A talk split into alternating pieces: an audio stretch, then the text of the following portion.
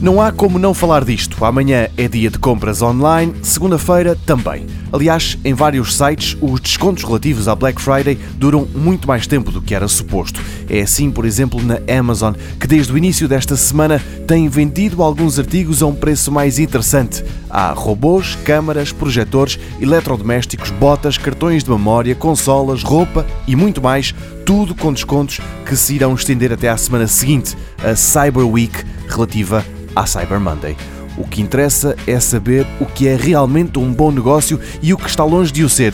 E é aí que entra o site Camel Camel Camel este site, que nasceu à boleia da Amazon americana, mas que agora também funciona com a britânica ou a espanhola, por exemplo, monitoriza os preços de milhões de produtos vendidos pela Amazon.